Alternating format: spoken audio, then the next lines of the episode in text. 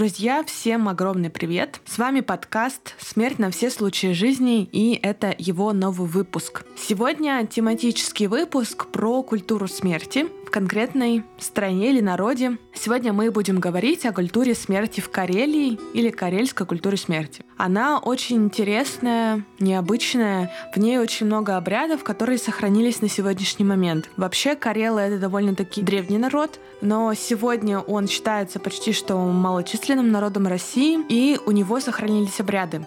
Вообще, любая традиционная культура по определению причудлива, да, как мы с вами можем заметить, судя по другим выпускам, но карельские похоронные обряды, основанные на ритуальных плачах, например, даже на общем фоне выделяются своей странной поэтичностью. Кто такие вообще карелы? Карелы — это финно-угорский народ, проживающие в основном в России. В основном это Республика Карелия, но также проживают они и в Ленинградской области, Санкт-Петербурге, Мурманской области, Тверской, Новгородской, Москве, а также на востоке Финляндии. Сегодня этот народ также существует, и у него сохранились различные похоронные обряды. Давайте с вами сегодня в выпуске узнаем и послушаем, что же есть. Переходите к выпуску.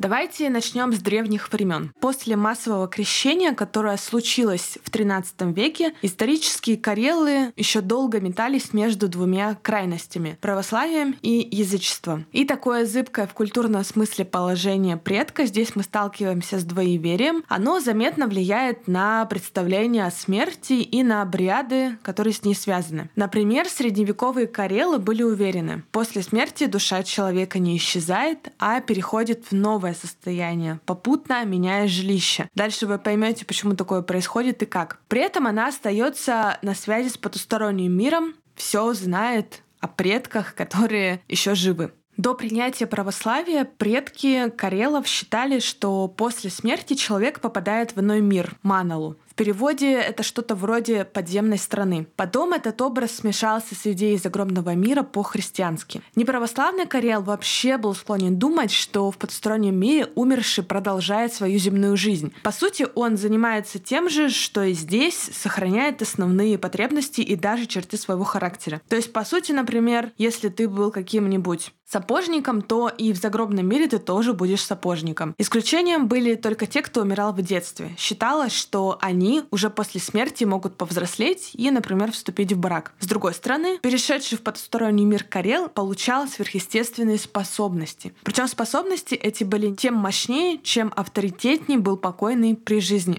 Достаточно такая специфическая вещь. То есть мы, наверное, вот с этой штукой про сверхъестественные способности можем столкнуться, по сути, где угодно. Даже вспомните, например, какой-нибудь выпуск про криминальных авторитетов, вот там вот все это можно посмотреть. К умиранию Карел относился с большим уважением, а похороны считал одним из главных событий в жизни. Заранее к смерти готовились только люди пожилого возраста. Женщины покупали церковные свечи и похоронные молитвы в церквях, шили погребальную одежду, а мужчины изготавливали специальную обувь без каблуков. Плотники заранее готовили для домашний гроб и на могильный знак. В южной и центральной части Карелии, например, гроб, преподнесенный в подарок старику, принимался с благодарностью. Повсеместно, исключая Заонежье, например, заранее сушили веники, листья, которых потом шли на подстилку в гроб. Колдуны и знахари, чтобы спокойно умереть, заранее передавали свои магические знания и записи своим восприемникам. Слишком долгую жизнь старика не приветствовали. Считалось, что люди старше 90 лет продолжают жить на этом мире за счет жизни более молодых родственников и соседей. Старики в молитвах просили у Бога скорой смерти, а быстрая смерть, как говорится, с ноги до в гроб считалась самой предпочтительной. Вот такая вот интересная штука. Ушедшие предки считались главным моральным авторитетом и стражами общественного порядка. Чтобы получить такое покровительство усопших, живому Карелу нужно было проявлять о них заботу или задабривать, например, приношениями.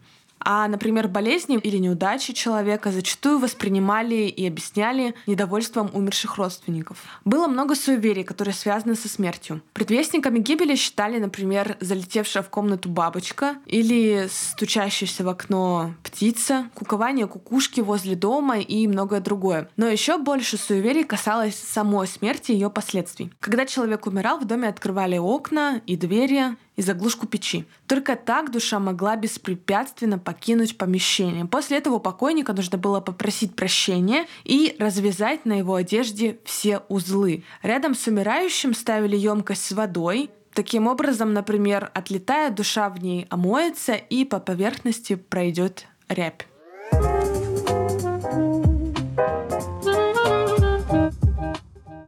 Я уже упоминала слово «манала» и хочу немножко остановиться и рассказать вам поподробнее, что это. Манала — это загробный подземный мир, который отделен от живых бурной рекой Туанеллой. Нельзя попасть в мир иной, а потом выбраться обратно. Это путь в один конец. По сути, во многих культурах смерти такая штука есть. И, например, только истинным героям, наделенным сверхъестественными способностями, удается вернуться с того света. Туанелла, как место последнего пути умершего, является неотъемлемой частью карельского мировоззрения. Вспомните, например, культуру Индии. Там тоже есть река, которая отделяет мир живых и мир мертвых. Именно оттуда отправляют усопшего в карельских похоронных прочитаниях. У ворот Туанеллы его встретят прародители и проследят, чтобы вновь прибывшего не облаяли собаки Туони. Как же происходила подготовка к похоронам, да? Вот Карел умер, и что происходило дальше? Вообще близкие заранее должны позаботиться о правильном погребении, или, как говорят, ингумации. Первым делом нужно провести ритуальное омовение тела усопшего. Отвечали за это обычно пожилые женщины, которые пользовались авторитетом у односельчан. Омыватель считался одним из проводников души отсюда туда. Тело, которое подлежало омовению, клали на солому, которая застилали пол. От предметов, которые участвовали в этой процедуре, старались как можно скорее избавиться. Они считались нечистыми. Некоторые люди, например, хоронили мыло и мочалку в одном гробу спокойно. Солому, на которой лежал омываемый, бросали в реку или озеро, а позднее стали сжигать. После водных процедур покойника следовало одеть во что-то подобающее случаю. Одежда должна была быть чистой, желательно белой. Вот сделайте да, акцент, что одежда тоже белая, тоже пересекается с другими культурами. Поскольку потусторонний мир представлялся холодным и снежным, умершего старались одеть потеплее. В гроб клали и головной убор. В зависимости от времени года это была шапка или летняя кепка. Женщин хоронили в рубахе, поверх которой надевали белый костюм с длинными рукавами и сарафан. На голову им повязывали белый платок. В некоторых деревнях иногда поступали радикально. Хоронили девушку, женщину или даже бабушку в свадебном платье. В случае незамужней логика была такая. В загробном мире она сможет выйти замуж. В остальных случаях, видимо, важен был просто белый цвет, но мы этого не узнаем сейчас. Нельзя было хоронить человека без обуви даже в тяжелые времена. И на мужчине, и на женщине обязательно должна была быть какая-то обувь. Чтобы умерший не превратился в неупокойного, то есть упыря, сразу после смерти на его лицо набрасывали платок или кусок ткани. Это мешало злым духам завладеть телом покойного. Карелы считали, что после отхода души и до проведения похоронных обрядов тело остается бесхозным. Похороны было принято устраивать на третий день после смерти. Все это время тело лежало в доме, обычно на скамье в горнице, головой к иконам и ногами к выходу. Живые обитатели дома при этом продолжали общаться с умершим, например, приглашали его к столу. Вот интересная штука на самом деле, что это тоже перекликается со многими культурами. Поражаюсь, насколько все циклично и закономерно. На глаза покойному клали медные монеты, на грудь икону. У изголовья зажигали свечи, у образов лампадку. Чтобы тело дольше сохранилось, за уши клали яйца, которые потом закапывали возле дома. Обратите внимание, сколько всего нужно сделать, что именно и за что и куда нужно положить, чтобы провести похороны, так сказать, правильно. Прощаться с умершим приходила иногда вся деревня. То есть я сейчас, когда рассказываю о том, как проходили вообще похороны, имею в виду скорее деревню, как, собственно, и в других каких-то культурах, потому что раньше большинство людей жило в деревне, а карельские люди тем более. Войдя в комнату, гость с молитвами кланялся иконам, подходил к телу справа и обмахивал его белым платком, отрезанным от савана. Обмахивать нужно было по науке, круговым движением от головы к ногам, не касаясь тела. В ноги покойнику клали деньги, которые перед выносом тела забирал себе член семьи усопшего.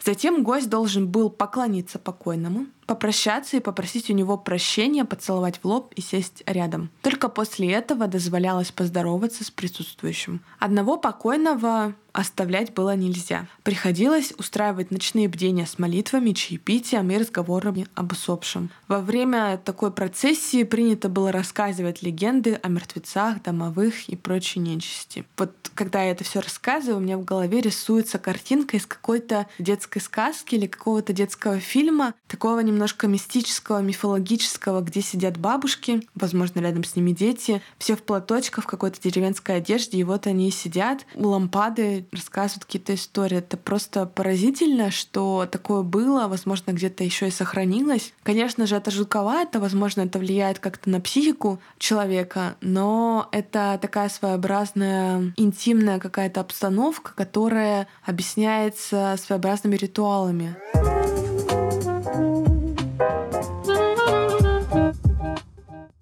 Карельское слово, которое означает кладбище, является производным от слова калма. Кладбище это калмиста, калмистмо, калмузима, калмизин. Вот разные обозначения есть. Корейские кладбища в старину находились на островах, на мысах и вообще в стороне от деревни, куда обычно не ходили. На многих озерах Карелии и сейчас можно встретить название острова Калмусуари. Это остров Калмы, кладбищенский остров, которое говорит о том, что здесь, вероятно, когда-то было кладбище.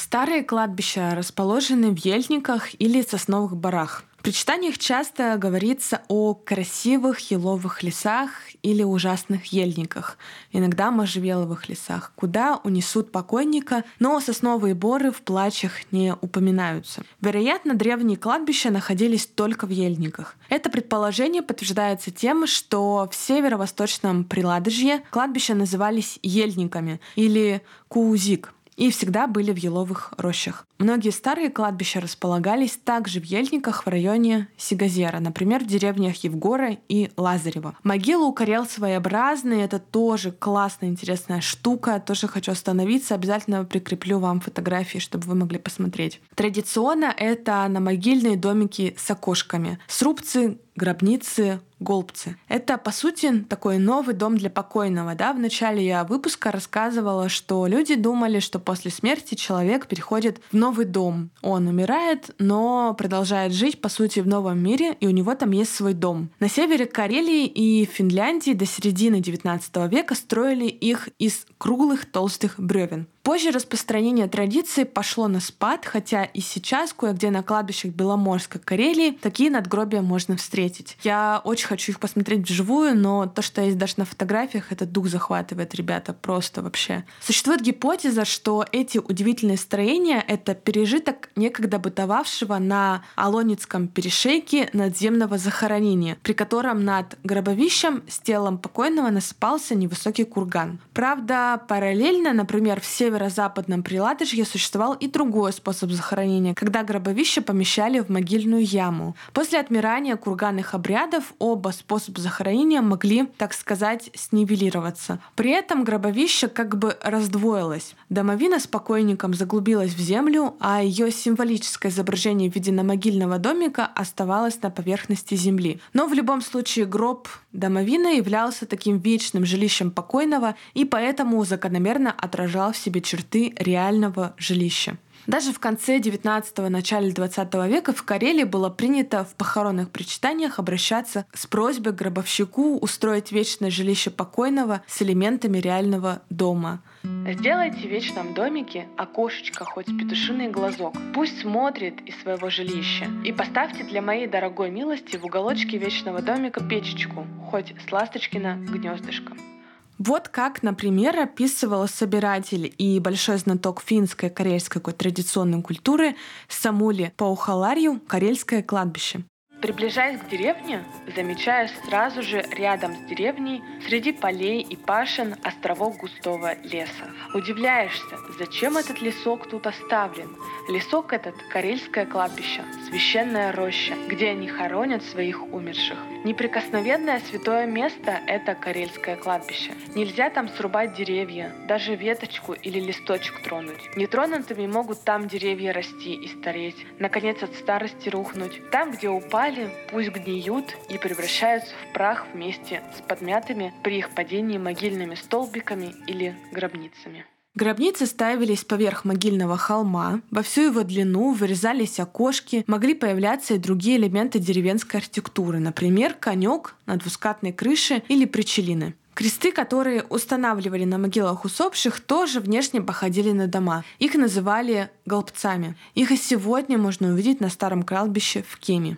Птичка на коньке креста — это душа, которая скоро устремится в небо, в другой мир. Вообще образ птицы часто встречается в поминальных прочитаниях. Душа представляется в виде голубя, утки или галки. Но более старинный вид захоронения таких, наверное, уже не встретить, описывает в этнографических статьях Роза Тароева. В Северной Карелии часть старой лодки служила на могильным памятником. Причем на могилу мужчины обычно клали корму. Возможно, потому что лодкой всегда правил мужчина. А на женскую могилу, носовую часть, женщина, как правило, всегда гребла, сидела на веслах. Лодка у Карела – это главный транспорт. Да и кладбища сельские часто находились на островах, поэтому в последний путь покойная отправлялась по воде и на могилу укладывали лодку.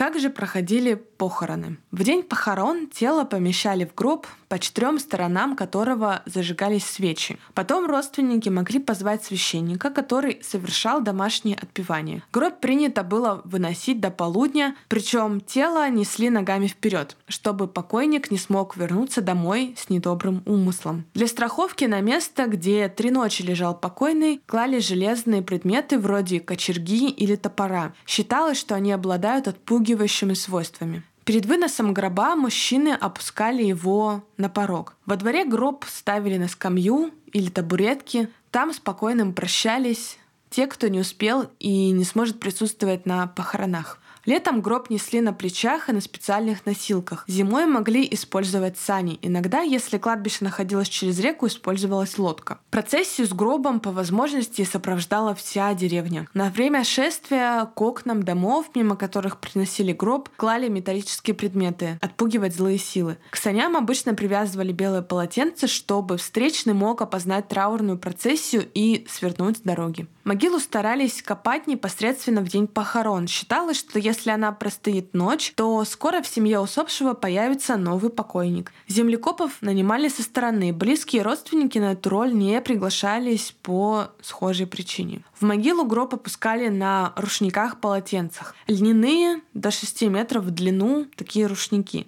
Судя по всему, скорее всего, это было связано с представлением о полотенце как о дороге в другой мир. Поэтому если опускать гроб не с помощью рушника, считали карелы, во время переправы через реку мертвых покойный может упасть в воду. Также среди карелов был распространен обычай выкупать землю для усопшего. Для этого пришедшие на похороны бросали в могилу медные монеты. Во время самого погребения было важно, чтобы каждый из присутствующих на похоронах бросил в яму горсть земли. Тем самым он принимал участие в прощании с человеком. Да, так у нас тоже делают. Потом на могилу ставили крест, либо, если крест был не готов, втыкали у ног покойного шест с носилок. На крест наносилось имя усопшего и годы его жизни. На засыпанную могилу клали угощения для покойного, например, чашку чая, рюмку с алкоголем или блюдце с выпечкой. Угощать было принято и живых, Карелы, например, считали, что любая семья, даже самая бедная, должна в день похорон одарить по крайней мере трех человек. Отдавали чаще всего ситец, который покрывал гроб и зерно.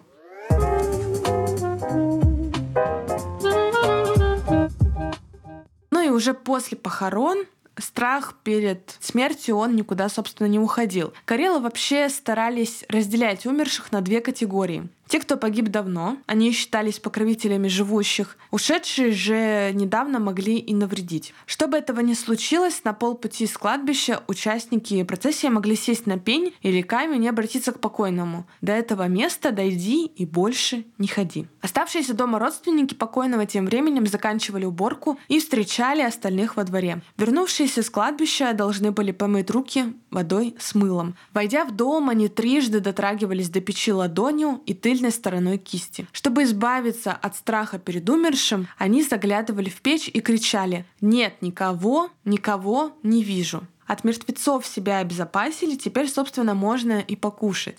Во время поминального обряда на стол ставили хлеб, рыбники, жареную и вареную рыбу. Обязательно пили чай, но не алкоголь. Спиртного на традиционных карельских поминках не было. За столом оставляли место для покойного. Ему предназначалась чашка чая и тарелка с угощениями. Тоже перекликается с нашими обрядами.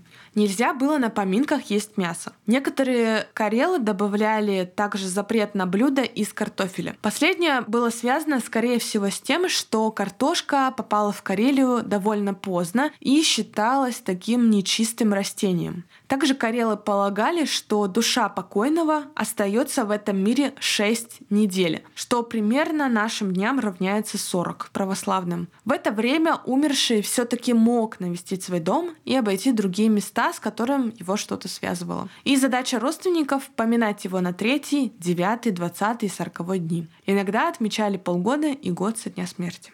Самые главные из поминок — это шестинедельные. И впоследствии под влиянием русской культуры их называли сорочными. На них приглашали всех — родственников, соседей, знакомых. Приходить с пустыми руками было нехорошо, поэтому гости приносили с собой еду. Когда все собирались, процессия двигалась на кладбище звать покойного к столу. Звали умершего обычно плачем возле могилы. Интересно, что с собой на поминки он мог пригласить других умерших родственников и даже родню гостей. Нужно было пригласить на сорочины и священника. После молитв за упокой души на кладбище и в церкви он звал всех гостей к столу. Во дворе встречали оставшиеся дома женщины с причитаниями. После застолья покойника нужно было проводить, после чего его душа покидала этот мир окончательно. И подушку, за которой якобы сидел умерший за столом, с молитвами несли к ближайшему перекрестку. На нее ставили тарелку киселя, который в конце пути угощали все участники поминок.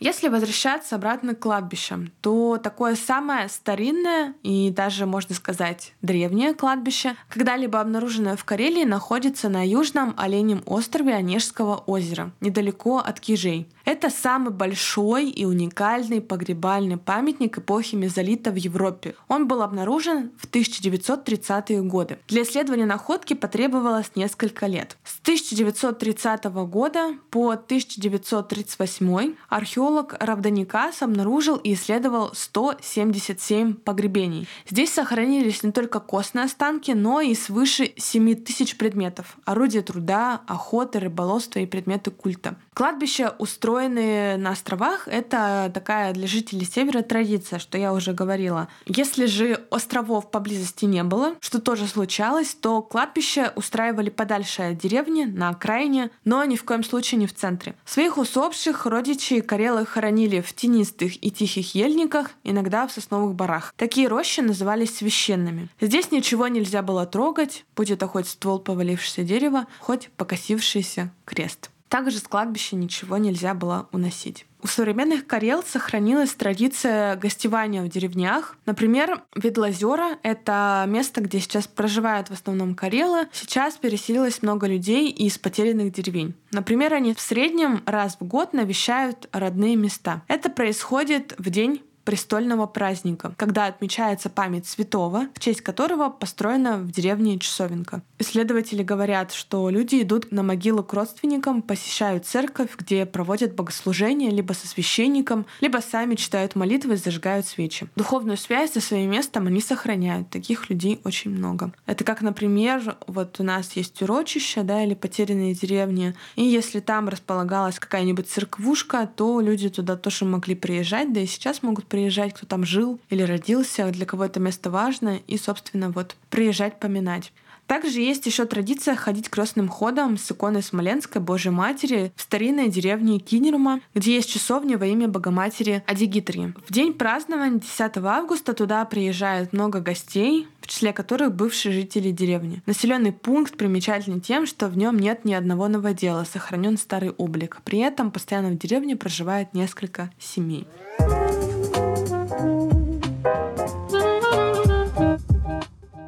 Ну и такой, наверное, бонусный контент, чего нельзя делать на карельских похоронах. Умирающего нельзя оставлять одного. Я об этом уже рассказывала, что в момент смерти карелы обозначали словом «уход духа», когда дух отделяется от тела. Было важно, чтобы по возможности все родные присутствовали при последнем дыхании. Умирающего нельзя было оставлять ни на минуту одного, а при наступлении агонии созывали родственников и соседей. В старину в Карелии существовал обычай переносить умирающего с постели на пол. Обычно он сам об этом просил, и это было верным признаком, что скоро начнет отходить. На пол стелили солому и старые тряпки. После смерти обычно сжигали также одежду покойного, которая была на нем в смертный час. Во время агонии умирающего надо соблюдать тишину, нельзя плакать или слезы. Присутствие сильно скорбящих нежелательно, потому что это затрудняет умирание. Если умирал ребенок, то родители не должны были находиться при этом. По той же причине уводили детей, когда умирали родители, потому что достаточно был высок риск, что люди начнут очень сильно скорбить. Также существует традиция, что о покойнике нельзя говорить ничего плохого, пока он в доме. Душа сохраняет все, что свойственно телесному существу.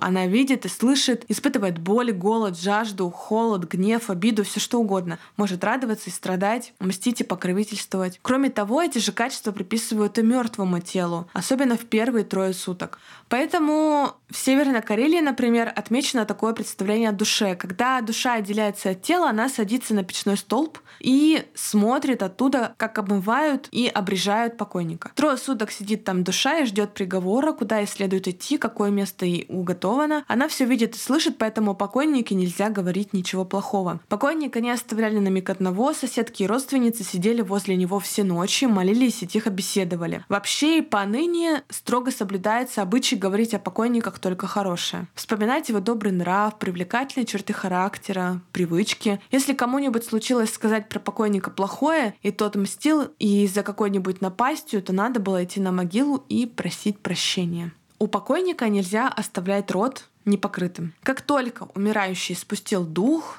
случился вот этот момент смерти, на его рот клали кусочек белой ткани. Этот обычай соблюдается и сейчас при смерти старых людей. По другим сведениям, рот закрывали после омовения тела. Например, в Каливальском районе можно найти такое объяснение этого обычая. Белый лоскут надо немедленно вслед за последним вздохом положить на рот усопшего, чтобы злой дух, то есть потусторонний, не мог войти в тело. В этом случае покойник не нашел бы покоя в могиле, стал бы выходить и вредить живым. Однако перед погребением на кладбище лоскут сорта обязательно снимают. Вот тоже интересный такой обычай, чего нельзя делать, нельзя стрелять в лебедей. Для похоронных плачей Северной Карелии типичен образ белого лебедя. В плачах южных районов он не встречается. Плакальщица выражает надежду увидеть дорогого ей покойника в стае белых лебедей. Карелы, как и многие другие народы, считали лебедей священными птицами. И до сих пор их не стреляют и вообще не тревожат. Но уже никто не может объяснить, чем вызван этот запрет. Например, в Приладожской Карелии зафиксировано поверье. Кто стреляет в лебедя, того хватит кондрашка.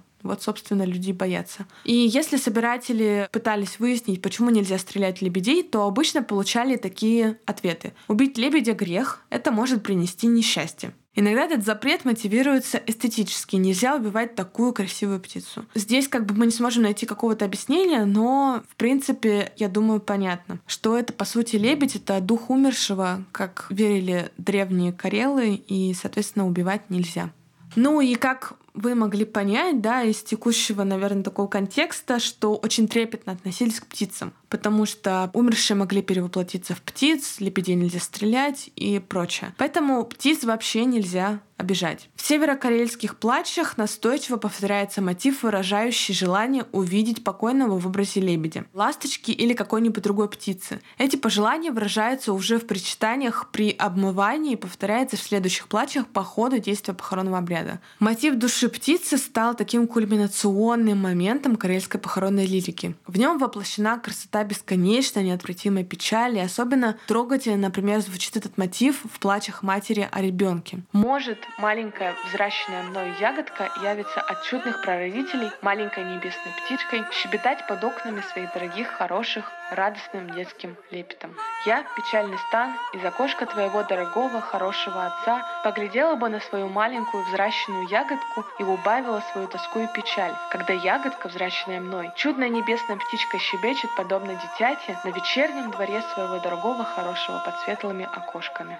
Поэтому этот поэтический образ восходит к древним верованиям о душе птицы. Есть еще одно поверье, что нельзя готовить в доме, где лежит покойник. Когда покойник лежал в избе, с ним приходили прощаться родственники и соседи, приносили с собой стряпню, рыбники, калитки, сканцы, а ныне буханки хлеба, пачки чая, печенье и прочее. Известно, что у некоторых народов обычай приносить готовую пищу в дом, где имеется покойник, было связано с запретом разводить огонь и готовить пищу в течение определенного срока. Тут можно сказать, что карельский обычай приносить стряпню в дом, в котором есть покойник, является таким пережитком подобного запрета. Нельзя работать, конечно же, когда в доме покойник. Древние корни имеют такой обычай, который соблюдался еще в 20 веке, не работать в избе и во дворе в те дни, когда покойник в доме. При ночном сторожении покойника не занимаются и рукоделием. Работа, проделанная в присутствии покойника, не идет впрок. Есть еще такое интересное поверье, что на похоронах нельзя не причитать. То есть исполнение похоронных плачей было обязательным у многих народов. Например, писали, плачи и сетование по мертвым было прямой обязанностью его родных и близких. До пор простолюдина у славян особенно уважают и почитают ту женщину, которая умеет хорошо причитать по усопшим. Поголосить по умершим значит отдать ему последний долг. И потому, кто умирает сиротою, не оставляя после себя ни матери, ни жены, ни близких родных, на тем поголосить считает своим долгом даже совершенно посторонняя для умершего старуха нашла еще такую интересную штуку. Карелка Александра Кириллова из деревни Чебина давала интервью в 1974 году и сказала, что раньше такой обычай был. Без причитывания покойника не хоронили, будь хоть малый или большой, хоть два слова приплакивали. А на вопрос, а если бы не было родных, кому плакать, она ответила, все равно, где он чаще пребывал, такой слезинку кто-нибудь прольет. Плакали, жалели все равно. Такая ритуальная функция плача свидетельствует о том, что причитывание Празднование достигает своей кульминации в день похорон, но после чего оно идет на спад. По старинному карельскому обычаю на могилу уходили причитывать только в определенные дни, в течение шести недель, а по окончании этого срока на поминках вновь звучали законные поминальные плачи. После этого считалось обязательным причитывать в годовщину смерти. Ну и еще последняя такая традиция, что с кладбища ничего нельзя вносить. Это распространено во многих традициях, что все имеющееся на кладбище считалось достоянием покойников. С кладбища нельзя было уносить ни одной веточки, ни цветочка, нельзя было даже срубать сухостой и убирать валежник. Кладбище было и священным, и страшным местом. Сюда приходили только для поведомения усопших, чтобы поплакать на могиле. До полудня, после полудня нельзя было беспокоить покойников. Здесь не разрешалось шуметь, смеяться, вести себя вызывающе по отношению к умершим. И если кто-то не посчитает с этими запретами, то может навлечь на себя гнев и месть покойников. Еще больше таких нельзя, таких запретов я выложу в телеграм-канале, поэтому можете ознакомиться, если вам стало интересно.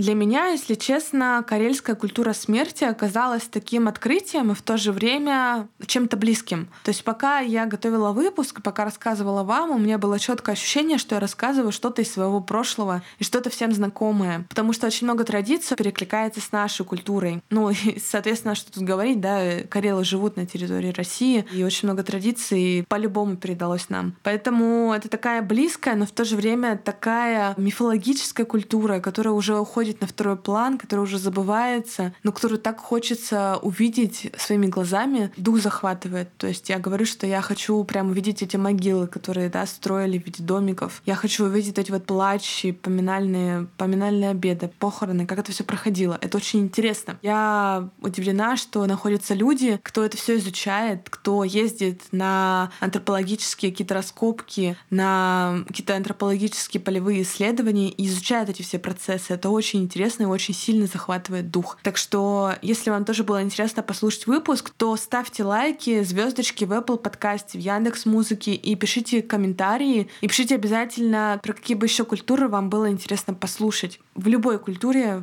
как вы могли заметить, да, слушая второй сезон подкаста, можно увидеть очень много интересных вещей, которые по-своему отображают вообще народ, как народ существует, как он живет. А смерть, как мы понимаем, это часть нашей жизни. И нельзя представить какие какие-то обряды без собственной жизни. Все это перекликается очень-очень сильно. Поэтому пишите, ставьте реакции, и я буду ждать ваших комментариев. Также сейчас у меня проходит исследование, как соцсети реагируют на горе. Ссылку на исследование я оставлю в описании выпуска. Я, как вы знаете, исследователь Digital Dev Studies, то есть у меня акцент больше на цифровую смерть, но мне и немаловажно изучать культуру смерти в офлайне. Но акцент я больше делаю на цифровую смерть, и сейчас провожу большое глобальное исследование, которое состоит из двух этапов. Вся подробная информация будет в описании выпуска. Я прошу вас перейти по ссылке, пройти опрос, распространить среди друзей. Опрос продлится до 31 мая, и далее я уже буду проводить второй этап, где буду проводить индивидуальные глубинные интервью. Переходите по ссылке, подписывайтесь на телеграм-канал подкаста, рассказывайте о подкасте своим друзьям и знакомым, прокачивайтесь в Dev Studies. Всем хорошего дня, всем пока!